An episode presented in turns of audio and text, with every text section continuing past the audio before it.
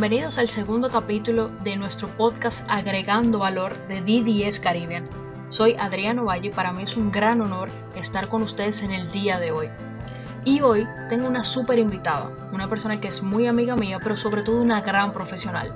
Muchos de ustedes la conocen porque hace poco la tuvimos en un live de los que realizamos en nuestro Instagram, arroba y hoy la tengo nuevamente para profundizar esos temas que no pudimos tocar anteriormente y para abordar otros que, ustedes, que no pudieron ser contestados durante el live.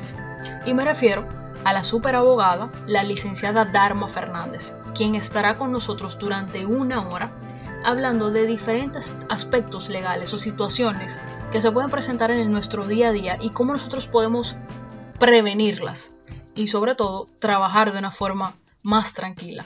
Así que Dharma, bienvenida.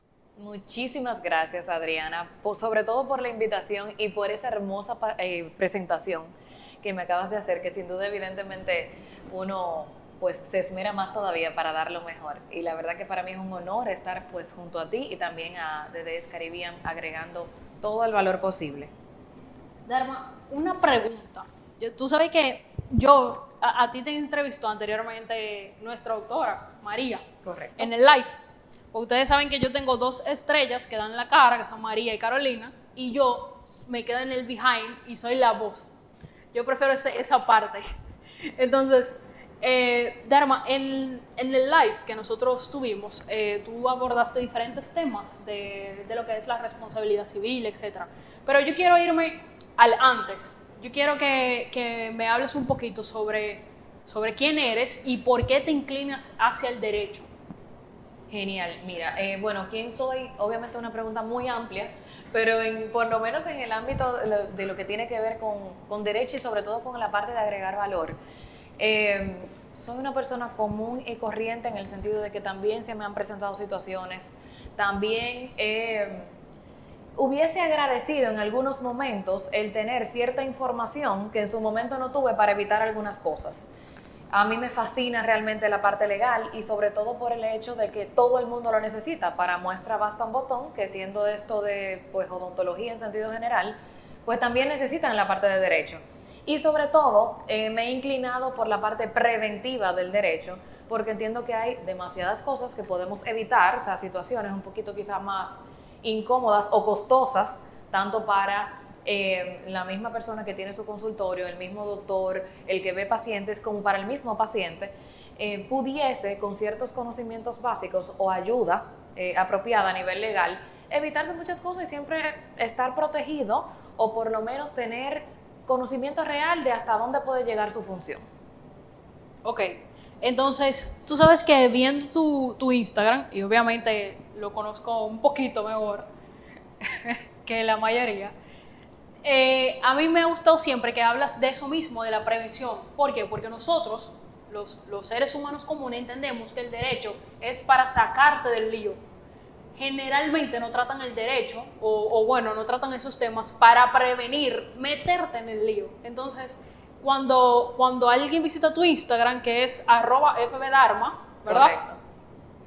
Con DH. Con, con DH, exacto, arroba es, puede encontrar una serie de videos donde hablas de, tips o cosas que tienes que tomar en cuenta antes de, de emprender un negocio, antes de hacer una sociedad. Entonces, pero también hablas un poquito, hasta, hablas un poquito sobre esos temas de, negocios. Entonces, ¿en qué momento, yo sé que, me voy a desviar un poquito de las preguntas, pero ¿en qué momento tú en tus redes sociales buscas eh, hablar de las dos cosas? Bueno, realmente el tema de, de, mi marca y de lo que quiero realmente aportar a la sociedad inició así desde un primer momento no ha sido solamente derecho. ¿Por qué? Porque el derecho, lógicamente, como dije al principio, es la base de absolutamente todo, todos los necesitamos, pero también para yo poder brindar la información, el valor, el apoyo, la guía que brindo a todo el mundo, yo necesito también tener un negocio. Entonces, yo también me vi con un sinnúmero de retos que todavía hoy en día me veo que muchos de esos retos no han, vamos a decir, pasado a mayores o no han significado eh, con consecuencias cuantiosas en cuanto a dinero, en cuanto a tiempo, precisamente por la prevención. Entonces, ¿qué fue lo que yo quise hacer o qué es lo que estoy queriendo hacer? Y pues lógicamente con ayuda de muchísimas personas súper valiosas como tú, eres una de ellas, em, el evitarle al otro los retos o los problemas o los obstáculos que ya yo pasé. ¿Por qué? Porque no importa que lo que yo ofrezca sea un servicio legal, cualquier servicio o producto que se ponga en el mercado tiene, en principio, por lo menos de manera básica, los mismos retos y tiene que cubrir, en principio, también los mismos permisos y tiene que bregar con los clientes y tiene que, para fines de constitución de una empresa, exactamente son los mismos requisitos, no importa que tú vayas a ofrecer, salvo dos o tres permisos, vamos a decir que va a ser particulares por la materia, por el tema, pero al final muchas cosas, insisto, todo vamos a decir como que radica en lo mismo. Yo tengo no solamente derecho, yo tengo un negocio a través del cual ofrezco eh, asuntos legales, ayuda legal. Pero asimismo, para todos los demás que tienen un negocio del tipo que sea, en este caso en específico, para el caso, pues, ¿verdad?, de, doctores, de odontólogos, pues también no solamente son doctores odontólogos, tienen, necesitan un negocio tiene negocio, puede ser lo que sea, ya sea una oficina, ya sea asesoría odontológica que tú vayas a dar, ya sea un laboratorio de implantes, ya sea, no importa lo que tú vayas a hacer, tú necesitas una base para ofrecer ese producto o servicio en el mercado. Entonces, al final, ¿cuál es la idea? Que sea integral la información, que no sea solamente, mira, en derecho tú necesitas esto y lo otro, ok, en la parte de negocio, ¿quién me ayuda? Sino que tú puedas obtener la información, la base, la ayuda, la guía, eh, vamos a decir que en principio de una misma fuente. Entiendo perfectamente. Otra pregunta el derecho es bastante amplio. O sea, trata desde la parte de, divorcio como la parte de empresas, etcétera. Claro, ¿Cuáles son, robo, como... Exacto. ¿Cuáles son los temas de expertise? ¿Cuáles son los temas en los que tú te especializas y tienes más experiencia y conocimiento? Claro, en principio está las dos grandes ramas que son penal y civil. Yo no trabajo penal por decisión. No, no me gusta, no me interesa pues inmiscuirme en esa área y trabajo sí el área civil completa. Ahora bien, para lo que, para lo que este público atañe y también eh, donde mayor expertise tengo es en el área de todo lo que tiene que ver con empresas, tanto como su constitución como la vida de la empresa en general, cómo se maneja ese asunto, todo lo que tiene que ver con negociaciones, con responsabilidad civil, que es sumamente importante para el tema médico también, y todo lo que tiene que ver con propiedad intelectual en sentido general y contratos. Entonces, pues lógicamente me he inclinado por eso porque es lo que me ayuda a realmente prever en derecho. El resto, en la mayoría de los casos, es para resolver, como tú dijiste. Okay. Sin embargo, para yo prever cualquier situación, yo necesito un contrato, necesito estar constituida, yo necesito los permisos del lugar que me provee el Estado, dependiendo de lo que yo vaya a ofrecer, yo necesito tener una marca registrada, un nombre registrado, o sea, toda esa, esa rama del derecho es la que realmente me permite a mí estar protegido antes de, para evitar cualquier tema. Ok, perfecto. Entonces, en, ese mismo, en esa misma línea, tú acabas de mencionar varias cosas que son muy importantes al momento de abrir una empresa. Correcto. O abrir un negocio. Sabes que a mí me pasa que varias personas se acercan a mí y me dicen, Adriana, yo quiero construir, yo quiero diseñar mi logo, yo quiero tener la identidad corporativa de, de, mi, de mi clínica, pero me he topado con que la mayoría ni siquiera lo tienen registrado en ONAPI. Entonces a mí me ha pasado que yo termino el logo, termino la papelería y adivina qué. Ya hay una se puede registrar con exactamente el mismo nombre que tiene años constituida y trabajando. Entonces, ¿qué es lo primero que el odontólogo debe tener antes de comenzar a trabajar? Mira, lo primero, sea odontólogo, sea lo que sea, si tú vas a poner un servicio o un producto en el mercado, tú necesitas una marca. Entonces, antes de eh, vamos, hasta diseñar, lo adecuado es tú buscarte una asesoría, una asistencia legal que te ayude a hacer una búsqueda preliminar de esa marca que tú quieres, precisamente para evitar lo que tú dices de que después que el diseñador emplea su tiempo y sus conocimientos para armar algo espectacular, pues verificar antes de ese trabajo que está disponible esa denominación que tú quieres registrar como marca. Entonces, va a ser un trabajo, vamos a decir, en combinación entre en este caso el abogado, ¿verdad? Que te va a asistir para hacer la búsqueda preliminar y eh, el diseñador o la persona que va a estar encargada de crear ese logo. Porque es, mira, esta denominación como tú la quieres, que tendemos a buscar cosas muy genéricas, Siempre. como odontocenter. Ajá. Por poner un ejemplo cualquiera. El detalle es que dónde está la distintividad ahí. Porque al final, y permíteme Adriana que, te, que haga esta aclaración, ¿qué es lo que viene a ser una marca? Ayudar al usuario común a diferenciar un producto o servicio de otro producto o servicio igual o similar. Yo tengo copas, por ejemplo, o sea, copas de, de tomar agua. Ajá. Perfecto, pero las copas son, ah, en principio, copas de vino blanco son iguales todas. En principio, una más larga, una más bajita, lo que tú quieras, pero es cristal y tiene una forma similar. ¿Cómo yo sé que una copa es de mejor calidad o de otra? Porque tú dices, no, porque esa es marca tal, porque Claro. ya tú la conoces. Entonces, al final, copas hay miles de copas a nivel mundial, pero ¿por qué tú eliges una marca en específica? Porque ya tú la conoces, porque tú sabes de dónde proviene, porque te garantiza la calidad en algún sentido. Entonces, al final, va cuántos consultorios odontológicos van a haber. No nada más en el país, sino en el mundo en sentido general. Tú no vas a ser el único. Claro. Entonces tú quieres que el usuario, tu, tu cliente, tu paciente, te identifique de manera rápida. Entonces, Odontocenter es cualquier centro de odontología. Claro. Entonces, si tú le pones, por ejemplo, Odontocenter Adriana, o le pones Adriana Odonto algo, no sé, como sea, puede, o sea, la imaginación puede fluir, pero ahí el distintivo de tu marca es Adriana, no es Odonto ni es Center. Claro. Entonces, ese es el trabajo que se hace preliminar con una persona, evidentemente, que tenga la experiencia en propiedad intelectual y te ayude, en base a lo que tú quieres, a buscar disponibilidad. Mira, eso no, eso está muy poco distintivo, eso no tiene fuerza para ser registrado, etcétera. O, ah, bueno, mira, eso me parece buena idea, vamos a hacerte una búsqueda porque puede ser una muy buena idea y puede ser distintivo, pero puede ser que ya esté registrado. Claro. Entonces, ¿Qué para- pasa? Exacto, muchísimas veces. Entonces, tú crees que, te- como decimos en el argot popular aquí, te la está comiendo Exacto. y resulta que ya eso está. Entonces, eso es lo que se evita. Sí, tiene un costo hacer una búsqueda preliminar porque las instituciones, pues obviamente del Estado te cobran por eso, pero es muy mínimo. Es muchísimo menos que lo que tú pagas en caso de tú. Y ya tú a lo seguro. Exactamente, en caso de tú empezar a trabajar y después tienes que echar todo para Claro. atrás. Claro. Perfecto. Dharma, ¿y por qué siempre? Tú sabes que me surge una, una duda muy grande. Nosotros, los, com- los humanos comunes, Ah, que no somos abogados, lo que hacemos es registrar un nombre, un nombre comercial. Nosotros no registramos, y lo digo por mí, claro, claro. hasta que te conocí, nadie registra la marca. Eso es así.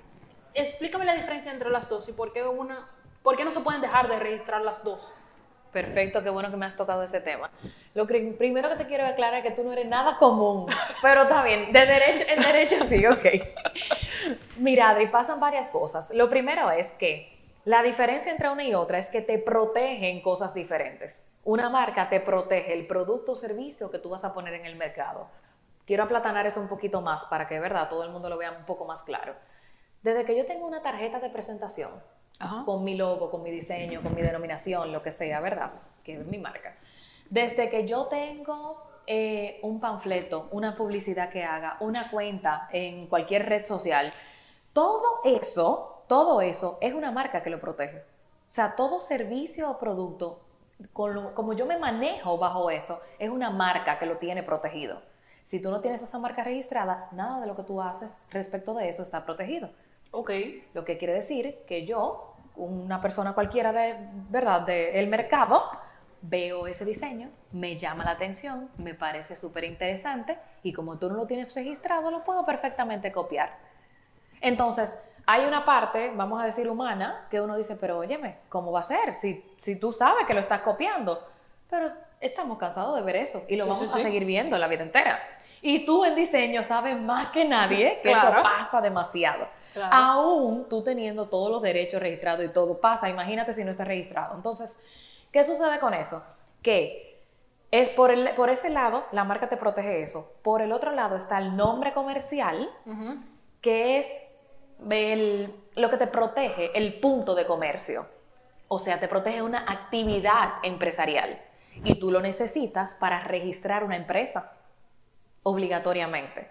Pero insisto, te va a identificar un punto de comercio. O sea, yo voy en la calle y veo Adriana Odonto Center y eso que yo veo afuera que me identifica o distingue ese punto de comercio es el nombre comercial. Y lógicamente, cada vez que yo haga, emita facturas con comprobante, etcétera, pues me va a salir ese nombre comercial, pero ese es el nombre e identidad de la empresa. Eso no tiene nada que ver con tu producto o servicio. Entonces, ¿por qué por lo general eh, tendemos o tenemos la cultura de registrar el nombre? Lo primero es que lamentablemente prácticamente nadie sabe aquí de propiedad intelectual. Es un derecho nuevo para, en comparación, ¿verdad? A como es el derecho civil, el derecho de persona y familia o el derecho de la responsabilidad. Y encima, como es un derecho nuevo, la mayoría de la gente no tiene conocimiento al respecto.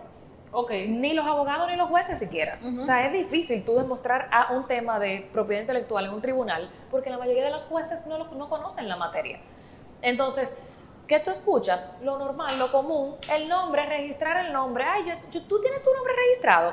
Y cuando tú vas a la oficina pública, que tú bien lo puedes hacer solo, pero si no tienes la orientación adecuada, tú vas a registrar lo que tú oyes, el nombre, Claro. Y así mismo lo pides y no te dan la información adecuada en las oficinas públicas porque usted lo que pidió fue el nombre. Se supone, o sea, ellos sobreentienden que tú sabes lo que estás haciendo, pero la verdad es que no.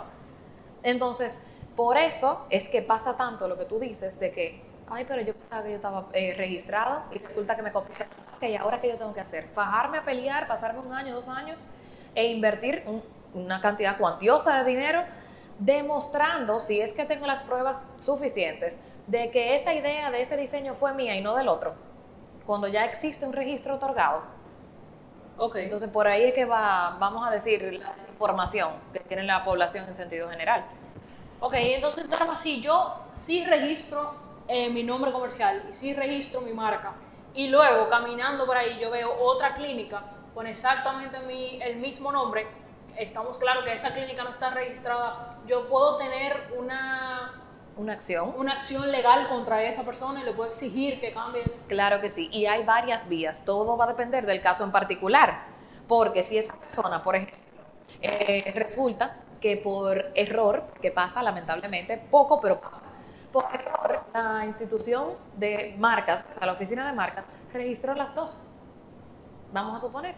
Porque no se dieron, no confirmaron o simplemente así los colores se parecían mucho, pero eh, tú proteges odontología y la otra persona lo que protege es un asunto veterinario, en principio esos servicios no tienen nada que ver uno con el otro, pero igual la persona se puede confundir. Okay. Entonces tú tienes derecho a incoar una acción en contra de esa persona, ya sea contra su marca y si no tiene nada registrado, porque la verdad fue que te lo copió y ya tú lo tenías registrado, tú puedes irte por, por una acción ya eh, judicial directa, atacando eso que puede ser como pasa muchas veces en negociación de buena fe, mira, vamos a llegar a un acuerdo porque yo tengo esto y esto y esto, yo tengo el derecho, yo tengo el registro, tú no lo tienes. Entonces, vamos a ver, el que tiene que cambiar eres tú. Y muchas veces hay muchas personas que no lo hacen con una mala intención y están dispuestos a cambiar. Claro. Entonces, vamos a ver cómo llegamos a un acuerdo. Cuando eso sobrepasa los límites y no hay forma de llegar a un acuerdo, entonces está la posibilidad, siempre va a estar, que te avala la ley para eso, de tú exigir tu derecho de una forma, vamos a decir, más judicial, mediante tribunales.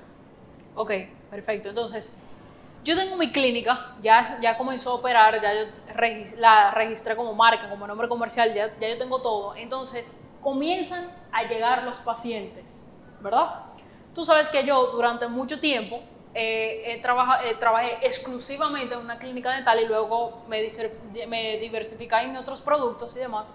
Pero durante ese tiempo y por la cantidad de visitas que hago a, consultorios, yo he visto diferentes situaciones que se han presentado.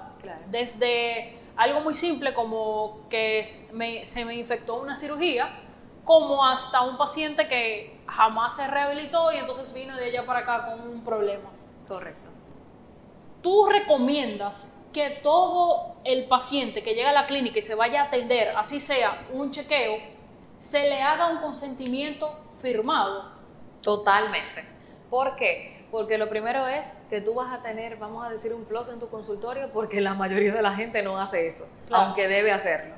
Y lo segundo es que es la única forma de tú estar protegido. ¿Por qué? Porque si pasa lo que sea que suceda con ese paciente, como los ejemplos que tú has puesto, es tu palabra contra la mía. ¿Qué es lo usual que dice un paciente? El doctor no me dijo. Yo no sabía que, no podía, no sé, yo no sé de odontología, pero voy a poner ejemplos a lo loco, tú me corregirás.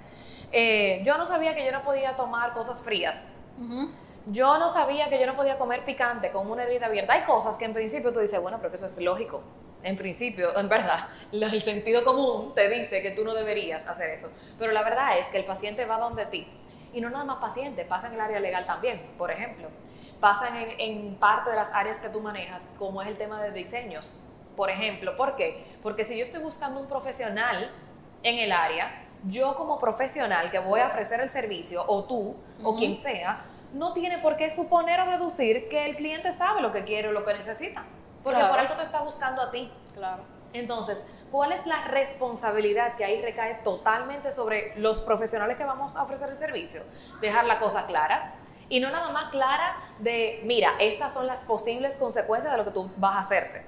¿Por qué? Porque como odontólogo, el odontólogo hace o, manifiesta más bien eh, una obligación de medios. ¿Qué quiere decir eso? Yo no puedo garantizar 100% la reacción que tú vas a tener si yo te pongo un implante dental. Claro.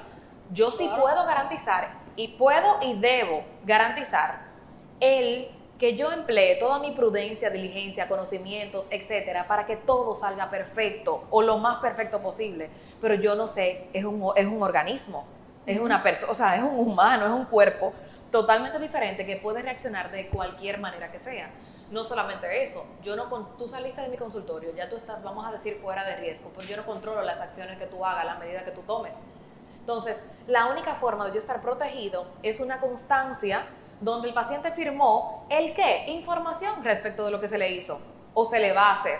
Y ese paciente da, eh, vamos a decir, consciente el, ok, mira, yo reconozco que tomo este riesgo, yo reconozco que para que, eh, por ejemplo, X o Y garantía me eh, me prevalezca o para que el resultado sea el de los mejores con ese procedimiento que me hicieron, yo debo de tener tal cuidado, yo debo de colocarme tal medicamento, yo debo de venir a ver nuevamente para chequeo a que el doctor me vea, no sé, a los 15 días, por ejemplo.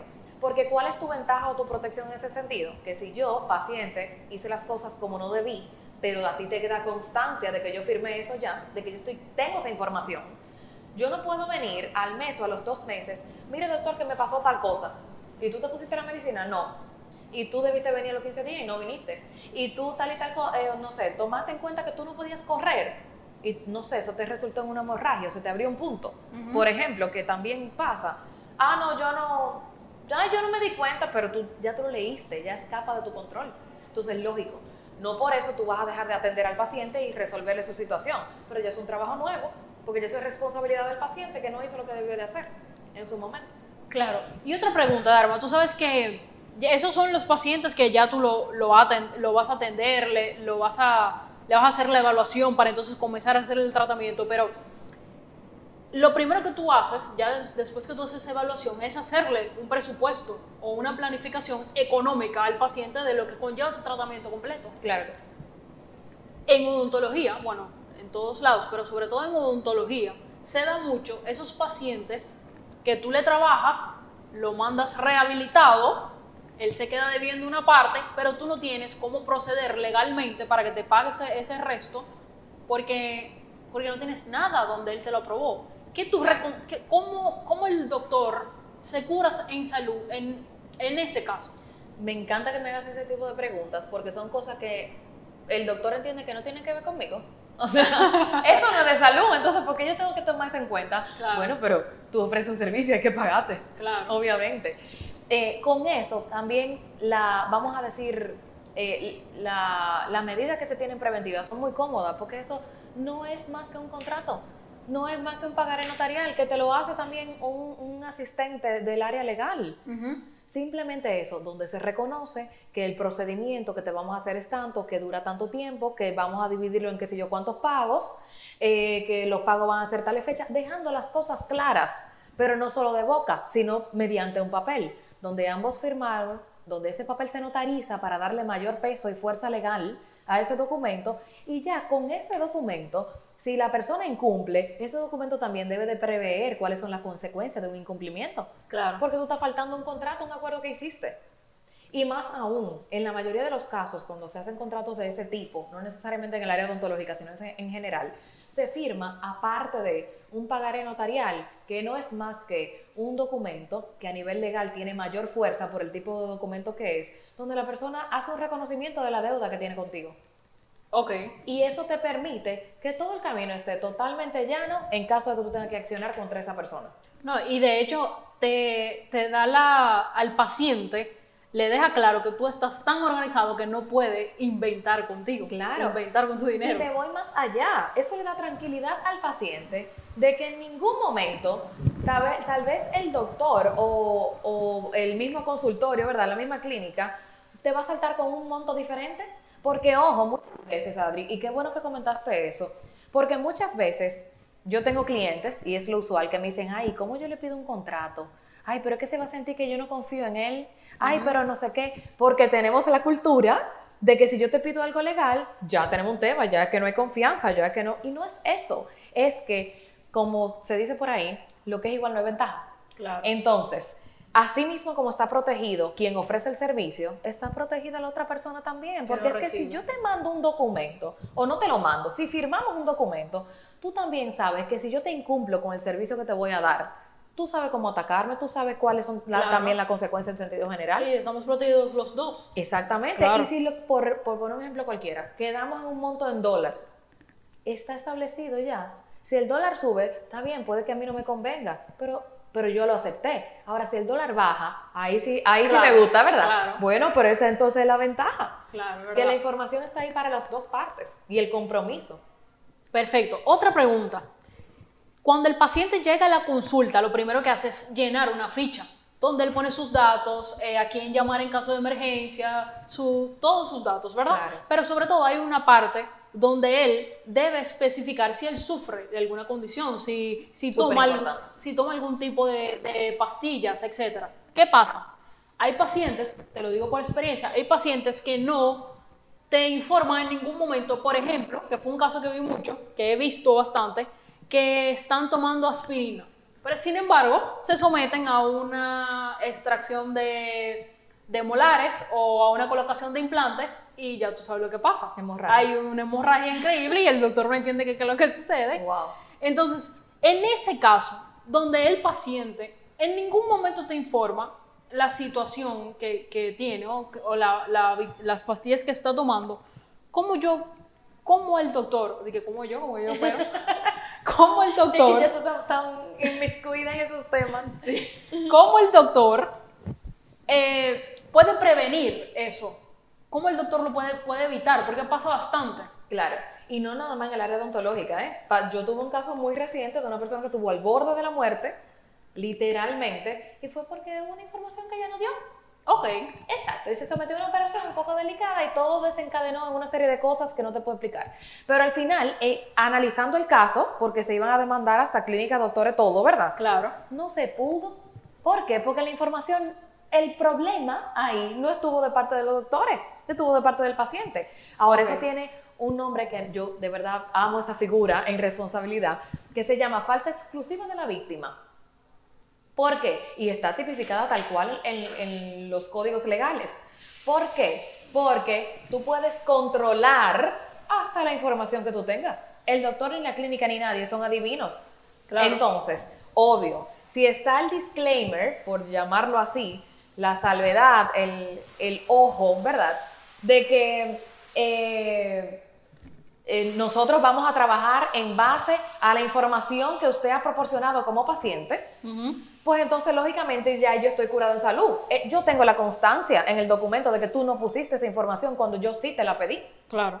Como son informaciones de está embarazado, ha tomado, eh, no sé, consumió alcohol antes de la operación, ha tenido, ha hecho X o Y cosa, o tienes que estar en ayunas. Por ejemplo, ay, yo me bebí una vaso- un vaso de leche, wow, pero queda claro que fuiste tú el que cometiste X o Y error. Entonces, el doctor va a emplear todos sus conocimientos hasta donde tenga la información del paciente. Entonces, ¿qué pasa con eso? Que teniendo toda la documentación clara al día con la información adecuada del paciente, Eso es lo que vamos a evitar, que cosas como esas recaigan bajo la responsabilidad de el, el propio doctor o la propia clínica. Ok, entiendo perfectamente. Otra pregunta. tú recomiendas, Dharma, que los, las clínicas, los doctores, estén registrados en impuesto interno? ¿Por qué te lo pregunto? Porque la mayoría no están registrados, por ejemplo, o una gran parte no está registrado, sin embargo, aceptan tarjeta de crédito. Automáticamente tú aceptas tarjeta de crédito, te agarran, Totalmente. pero de una vez. Totalmente. Entonces, las complicaciones son peores, porque ahí ya tienes que pagar un monto de impuesto muchísimo mayor. Claro. ¿Recomiendas que registrarse antes de comenzar las operaciones o luego de que ya has comenzado a recibir pacientes? Mira, eh, realmente cada caso es muy particular. Ahora, lo correcto es antes de empezar operaciones. ¿Por qué? Todo en derecho tiene sus pasos. Hablamos que primero tú necesitas un registro de marca, necesitas el registro del nombre comercial, incorporas la compañía. Entonces, con eso se supone que tú estás buscando local. ¿Por qué? Porque como odontólogo hay algunas cosas que sí, pero como odontólogo tú no puedes trabajarlo en tu casa. Claro. Entonces tú necesitas un local. Ese local ¿Va a ofrecer servicios personales? Claro que no. Es la empresa que va a ofrecer esos servicios de odontología. Entonces, hasta para, óyeme, hasta para fines de alquiler de un local o compra o construcción, lo, no lo va a hacer la persona física. O sea, no lo va a hacer Adriano Valle. Claro. Lo va a hacer la empresa que yo constituí para esos fines. Ok. Entonces, ya bajo todo ese marco, y te voy a hablar algo tan básico que ni siquiera pensamos en eso, contrato de luz. El contrato de luz no es tuyo como persona física, el contrato de luz es de la compañía. Ciertamente. Entonces, absolutamente todo lo que tú vayas a manejar antes de recibir el primer paciente, o sea, tú no has abierto puertas todavía, tú necesitas un RNC, tú necesitas comprobante. ¿Por qué? Porque esa es la vida de la compañía que está empezando a manifestarse, vamos a decirlo así. Entonces, tú dijiste algo muy, muy importante. Hay muchísimas, la mayoría, lamentablemente, por desconocimiento también, empiezan, o muchas veces, eh, perdóname el término, por tigueraje, claro, de que no, que al principio, que no sé qué, pero es que ahí te tiene chequeado. Desde ir para República Dominicana, como estamos hablando para otros países, la, la institución de impuestos internos te tiene observado. ¿Por qué? Porque desde que tú empiezas a tener en tu cuenta personal, porque tú no tienes nada registrado, ¿verdad? Entradas de dinero, ganancias que no se justifican, ¿De dónde? Ah, no, es que yo doy tal servicio. Ah, pues entonces tú tienes una empresa. Claro. Que está funcionando. Tú no tienes los permisos y registro de lugar, pero tú tienes una empresa. Y me voy a ir más a fondo, y, creo que es algo que vamos a hablar más adelante, pero lo toco ahora. Tú necesitas, tú estás trabajando con salud, en el caso de los odontólogos. Tú necesitas obligatoriamente tener permisos que una tienda de ropa no necesita. Entonces es imposible tú tener esos permisos estatales y tú tener una empresa que está debidamente constituida y debidamente registrada en impuestos internos. Excelente. Dharma, entonces ya que hablamos de ese tema, tú sabes que aquí regularse es complicado. Un poquito. Da, da un poco de trabajo, da mucho dolor de cabeza, pero es necesario. Sobre todo porque después que ya tú tienes una inversión hecha, claro en cualquier momento, si tú no estás regulado de la forma correcta, entonces te pueden cerrar en el, negocio y terminas perdiendo más. Claro. O pagar una multa sumamente alta. O, exactamente. Entonces, recomiendas que el primer paso antes de después de constituirte es el, es el tema de la habilitación de la clínica en salud pública? Claro que sí, totalmente. Porque eso va, primero, lo necesitas porque es lo que te va a permitir operar en un sentido o en el otro. O sea, cuando digo operar, como estoy hablando para médicos, hago la salvedad. No operar a una persona, sino eh, Trabajar. funcionar. Exactamente. Em, ¿Por qué? Porque no necesariamente lo mismo, vamos a, suponer que tú y yo las dos somos odontólogas. Puede ser que tú lo que trabajes sea con eh, directamente con pacientes de hacer eso, operaciones, implantes, no sé, ortodoncia, endodoncia, lo que sea, ¿verdad? Ojo que no sé lo que estoy hablando, o sea, tengo una idea muy básica. Pero puede ser que yo lo que quiera es hacer un laboratorio clínico, porque a mí lo que me gusta o lo que me llama la atención, el área que me interesa desarrollar, es la de creación de implantes. Ajá. Somos odontólogas los dos, pero las dos, pero el lo de venta, de venta de implantes. También puede ser venta. Ajá. Por un lado puede ser venta, porque yo puedo estar haciendo representaciones de marca, por ejemplo. Exacto. Pero por otro lado yo puedo estar fabricando Ah, ok, ok. Esas improntas dentales o esos elementos que se le va a poner en la boca a la persona, ¿verdad? Esas tres actividades son totalmente diferentes. Sí, por supuesto. Esas tres actividades necesitan permisos diferentes. Ok. Se maneja totalmente diferente el tema. Igual que puede ser que tú hagas la representación de unos implantes dentales, por ejemplo. Pero esa representación, ¿cómo va a ser? El, un fabricante está, es nacional, es internacional. El fabricante lo va a hacer bajo una marca privada tuya o lo va a hacer bajo su marca y tú simplemente vas a, vamos a decir, representar esa marca. O sea, todo lo que yo te estoy hablando conlleva procesos diferentes, conlleva tipos de contratos diferentes. Entonces, es muy, muy importante tener claro, por eso, Adriana, es tan importante tú tener una guía, un apoyo desde el inicio, para que todo lo que tú vayas haciendo se, dé dando, se vaya dando en los pasos, vamos a decir, en los eh, sí, pasos adecuados, pero no solamente en los pasos, sino que al momento de tú llegar, vamos a decir, al paso 5, no nos demos cuenta que tú hiciste algo mal en el paso 2. Claro. Porque es que todo se te hace más complicado, te sale más caro, te toma más tiempo y hay cosas, inclusive, que no te sirven y tú tienes que hacer todo de cero de nuevo.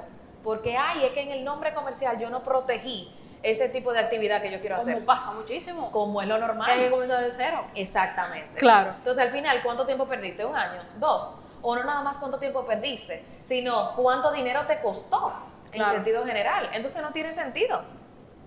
Ok, y otra preguntita. Eh, ya yo tengo, tú sabes que en las clínicas multidisciplinarias que que es donde hay varias especialidades, generalmente eh, no todos son fijos. La mayoría son doctores que rotan. Pasa mucho en eh, los endodoncistas, los ortodoncistas. Generalmente rotan, ¿cierto? Porque, bueno, primero porque al, al, empresario le permite llamarte exclusivamente cuando tiene el paciente, no tiene un costo fijo. Claro. Y segundo, porque es más fácil de manejar. ¿Qué pasa, Dharma? Que esos, esos eh, doctores que rotan ganan un porcentaje del procedimiento. Correcto. ¿Recomiendas eh, que es hacerle un contrato de trabajo diferente a ellos? Porque, ¿por, qué te lo, ¿Por qué te lo pregunto? Porque como generalmente no hay nada que, que te comprometa conmigo, no hay nada que, que te amarre a darme el servicio cuando yo lo necesito, entonces pasan diferentes situaciones. Claro. ¿Cómo yo puedo, ya que tengo una clínica, ya que tengo una inversión y he hecho todo eso que, hemos hablado anteriormente, cómo yo puedo contar con la seguridad de que ese profesional que yo tengo contratado eh, de manera...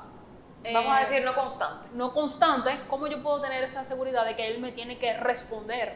Estoy enamorada de las preguntas que se están tratando aquí, porque de verdad, yo sé que por experiencia que tú me lo estás preguntando, pero de verdad son temas que, se, que no se toman en cuenta la mayoría de las veces. Y lo has dicho perfecto, esa persona no es tu empleado, no es empleado de la clínica, no pertenece a la clínica, entonces no puede haber un contrato per se de trabajo, pero sí debe de existir un, puede ser un contrato, ya sea de iguala o de servicios prestados o de simplemente colaboración todo va a depender, o sea, poco importa el título del contrato y las condiciones del contrato, porque todo va a depender del caso en particular. No necesariamente la clínica va a tener, tú que eres, eh, tú ofreces un servicio aquí de odontología y yo otro, ¿verdad? Porque nos especializamos en áreas diferentes. Pero no necesariamente lo que la clínica o el dueño, ¿verdad?, de la empresa cuadre contigo tiene que ser lo mismo que cuadre conmigo. Claro, por supuesto. Entonces, Puede haber un contrato madre, un contrato base, obviamente, de la clínica, pero entonces las condiciones se van a tomar en cuenta ahí, de qué es lo que vamos a hacer con una con otra. Entonces, ¿por qué? Ya sea de colaboración, ya sea de iguala, ya sea qué, porque ahí se va a determinar cómo es que tú y yo vamos a funcionar. Tú como dueña de clínica, ¿verdad? Y yo como que te voy a prestar el servicio, vamos a acordar, yo te voy a dar ese tipo de servicio por un año. Tú me tienes que avisar, voy a poner ejemplos, ¿verdad? Porque eso puede ser tan variable como las partes decidan eh, yo voy a... Quedamos en que tú me tienes que avisar por lo menos 24 horas antes para yo asegurarte que puedo estar presente en esa operación. Okay. Por ejemplo, em, tú me vas a pagar tanto porcentaje. Es porcentaje. ¿Qué quiere decir eso? yo acepto que tú le des el precio al cliente y cuadre el precio diferente con el cliente o no, yo voy a cobrar tanto, o sea, un monto fijo, independientemente de lo que tú le quieras cobrar al paciente. Por ejemplo, entonces, ojo, no podemos aquí pasar tres horas nada más hablando de las posibles condiciones que puede tener un contrato. Todo va a depender. Pero el detalle es lo mismo que hablamos en relación al paciente, que entre tú y yo la relación, en este caso laboral, ¿verdad? De, ejercer, de servicio, esté clara. ¿Hasta dónde llego yo? ¿Hasta dónde llega tú? Mira, para yo hacer mi trabajo bien, como es en tu clínica, yo necesito que tú me tengas tal y tales materiales disponibles. O, ah, no, los materiales lo, lo tengo que llevar yo. O sea, puede ser lo que sea. El detalle es que esté claro mediante un contrato, que al final un contrato es todo lo que tú y yo nos pongamos de acuerdo. Ok. Puede ser firmado en una servilleta, puede ser grabado por una nota de voz. Si tú y yo nos pusimos de acuerdo en cuanto a un producto o servicio y a cambio de eso tú me vas a dar algo, ya eso es un contrato. Ok. Entonces, obviamente, mientras mejor hecho esté, pues más te va a proteger y más va a proteger a una parte o a la otra. Por supuesto. Entonces, en ese mismo, en ese mismo orden, eh, quería preguntarte algo. Cuando, cuando se, ha- se realiza, ahora está muy de moda, el tema de, eh, an- de anestesia. Tú sabes que cuando se va, te vas a realizar un procedimiento de cirugía, se te coloca anestesia local. Claro. Hay muchos pacientes que por el miedo, el pánico que sienten cuando van al odontólogo y tienen que someterse a una cirugía, entonces actualmente se, se habla de la anestesia General. general, exacto. Cuando se va a emplear la anestesia, que está bastante de moda ahora, recomiendas que dentro, que haya una hoja adicional en esa, en ese, Contrato o acuerdo. exacto, O consentimiento informado. en ese consentimiento informado sobre la- las diferentes situaciones que se te pueden presentar luego de administrarte la anestesia. Totalmente. Debe de ser algo inclusive, lo recomendado, ¿verdad? Ajá. Separado. ¿Por qué? Porque la persona que va a administrar la anestesia tiene que ser un anestesiólogo certificado. Claro. No puede ser un odontólogo y punto, porque tú no eres anestesiólogo. Claro. Entonces tú no puedes poner una anestesia general. Por supuesto. No solamente eso, a nivel de salud, y esto lo conozco porque se presentan demasiados casos en el tema de responsabilidad civil médica, a nivel de salud, el riesgo de una anestesia es extremadamente alto. Porque para los fines, si lo, si lo ponemos llano, te desconectaron del planeta. Claro. O sea, tú estás en un coma inducido casi, Sí. guardando, ¿verdad?, el respeto a los términos, Claro. que no soy yo la que los manejo, pero realmente por eso es tan riesgoso y por eso hay tantas personas que hacen reacciones tan fuertes a la anestesia general. Y por eso inclusive muchas personas lamentablemente que pierden la vida producto de la anestesia, todavía no le han puesto el primer bisturí. Sí. Entonces, ¿qué pasa ahí? Que la información que tiene que tener el mismo anestesiólogo es inclusive más profunda, más detallada, más completa de la que necesita el odontólogo para operar. Claro. Entonces, ya eso es un tema que hay que verlo directamente con el anestesiólogo que te vaya a brindar el servicio, porque también cobra por separado, pero ese anestesiólogo es el que decide y el que maneja por los conocimientos y la experiencia que tiene.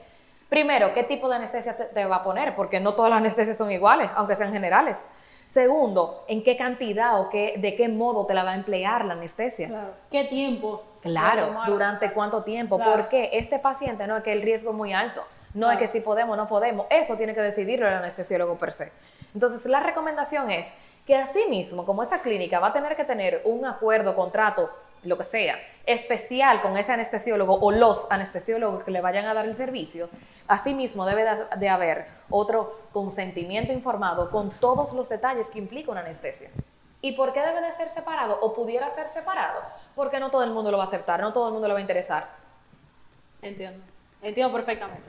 Entonces ahora voy a, a brincar un poquito hacia la parte comercial, hacia la parte de, de marketing, que es la que me gusta. Claro, y la que Tú- manejas demasiado bien. Tú sabes, Dharma, que ahora eh, generalmente todos los odontólogos han comenzado a sentir la necesidad de estar presente en las redes sociales. Correcto. ¿Qué pasa? Yo siempre he recomendado en los talleres, y tú, tú sabes, que yo siempre he recomendado que muestres tu trabajo. Claro. Es sumamente importante que el, que el paciente vea la capacidad que tienes de, de- de darle solución a diferentes casos que te llegan a la consulta. Pero ahí hay un tema muy importante que es el uso de imagen. Correcto. Entonces, como está tan de moda, ¿verdad? Generalmente en las redes sociales se utilizan varios tipos de, de piezas. Se- tú puedes utilizar solamente la parte de la sonrisa antes y después, Claro. pero ahora se está utilizando mucho, mucho poner la cara del paciente o hacer un testimonio grabado del paciente con- de, en su experiencia contigo. Claro que sí. ¿Qué yo debo tener eh, legalmente para yo poder usar esa imagen tuya y que tú no me demandes? Claro. Eso puede ir dentro del mismo consentimiento informado. No hay que hacer ni siquiera un documento separado de eso. Ahora, lógicamente, eso también tiene que estar detallado, porque eh, si el paciente, o vamos a decir, la cláusula que se prevé en el contrato, o en ese consentimiento, que al final es un contrato, eh, dice, eh, por ejemplo, doy la concesión de que la clínica tenga derecho a utilizar mi imagen. Eso es demasiado amplio, Adriana. O sea, que la clínica tenga derecho a usar mi imagen es que yo puedo estar montándome en mi vehículo y tú me tiras una foto y la uses. Claro. Entonces, Y yo tener cuatro tuyos con, tu, con fotos de la clínica. exactamente. Claro. Y yo no estoy ni siquiera informada. ¿Y qué es esto? Claro. Entonces, eso también tiene que estar condicionado. ¿Para cuáles fines va a usar la clínica mi imagen? Para lo que tú dijiste, fabuloso. Si yo estoy de acuerdo, fabuloso. Ahora bien, importante, si es una pieza, un dedo, si es un, en caso odontológico, como tú dices, solamente la sonrisa, tú me tienes que conocer demasiado bien para tú saber que esa es mi sonrisa. Sí, exacto. Demasiado bien. Entonces, Claro. yo no estoy afectando a nadie ahí, porque no hay forma de confirmarlo. Claro. No, esa es, esa es la sonrisa de Adriana. Claro. Yo puedo que asegurarlo porque tú eres una amiga súper cercana mía. Pero la verdad es que no hay forma. Cualquier, así. Exacto. Cualquier otra persona puede decir, ay, no, esa es la sonrisa de Ana. O sea, no importa. Ahora, cuando es tu cara, no hay forma alguna de decir que ese es fulano de tal. Olvídate, ese eres tú.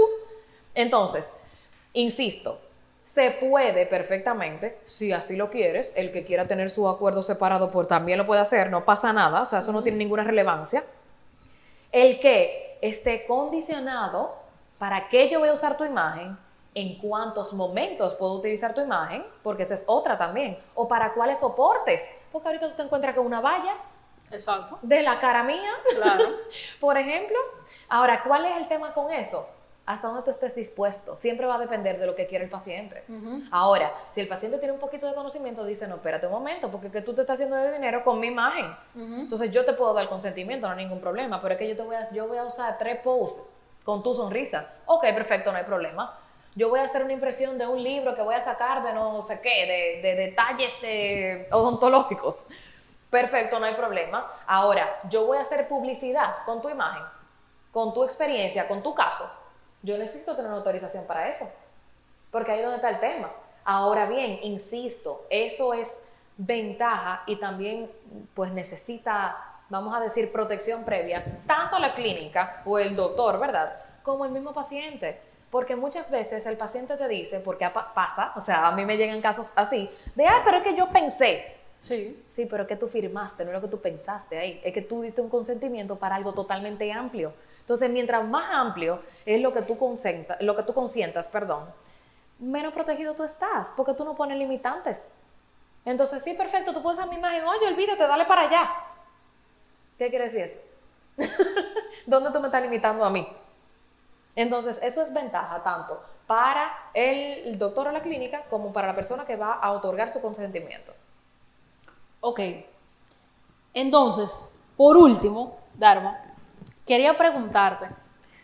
Tú sabes que lo que nosotros buscamos con, con el tema de hacer estos, estas entrevistas, estos podcasts, es que el doctor saque lo mejor de cada cosa Claro. y pueda adaptarlo y sacarle provecho y, y mejorar, porque todo, tú sabes que nos estamos moviendo hacia mejores experiencias, hacia un mejor servicio. Claro que sí. Ya el, el- el cliente, nosotros, somos cada día más exigentes. Claro. Entonces- y tenemos más también, tenemos más opciones para elegir. Sobre todo, exacto, y más información. Claro. Porque ahora puedes saber cómo se, se hace cualquier cosa solamente entrando en internet y viendo un tutorial. O escuchando un podcast. O escuchando, o escuchando este podcast, exacto. Una pregunta. Tú, eres, tú has sido paciente. de- Claro. Y has sido paciente incluso de ortodoncia. Sí. ¿Verdad? Yo quisiera que tú me hablaras ahora desde la Dharma como paciente. Claro. ¿Cuáles son las cosas que te generan confianza al momento o te generaron confianza para tú elegir una clínica dental? Claro que sí. Mira, eh, obviamente tú me, tú me colocas en la posición ahora, ¿verdad? De paciente Claro. o- común. Pero cada paciente tiene información o experiencias o X que es lo que van a determinar su cabeza. Sí, sí. ¿Verdad que sí? Entonces, lógicamente, a mí me llama mucho la atención un laboratorio, una clínica o unos doctores, ¿verdad? En sentido general, un consultorio, que me explique. Porque que yo sé lo que significa eso, tanto para mí como para la clínica. Entonces a mí me gustó en su momento, y tú sabes que yo he tenido procesos un poco delicados de, a nivel de ortodoncia y de endodoncia. Eh, yo he tenido, eh, yo he tenido no, me ha llamado mucho la atención el tema de que me informen qué pasa. Mira, tu caso es este.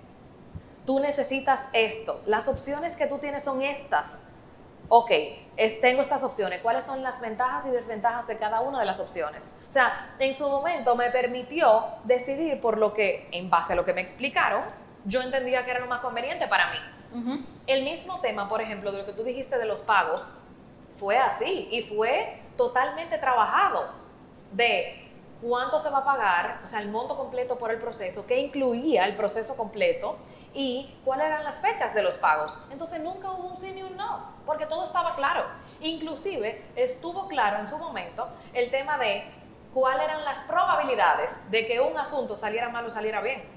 Entonces, ¿qué me hizo eso a mí como paciente usual? Tener más cuidado todavía porque yo sabía que era algo que en, en parte dependía del doctor, pero en gran parte dependía del cuidado que yo tuviera con ese caso en específico. Eso por un lado. Por otro lado, y hoy más que nunca en temas de pandemia, higiene. Todo lo que es bioseguridad, todo lo que es protección, todo lo que es cómo realmente el doctor o las personas que estén ahí en sentido general se manejen contigo. Yo creo que es algo crucial en el tema de salud y mucho más cuando tiene que ver con la boca. Otra cosa súper importante que a mí me llamó la atención, aunque tú no seas odontólogo, que es mi caso, ¿verdad? que yo no tenía, y mucho, ahora tengo más conocimiento de eso por ti, pero yo, no yo tenía menos conocimiento del que tengo ahora. En el momento donde, y obviamente uno siempre es paciente de odontología en sentido general, ¿verdad?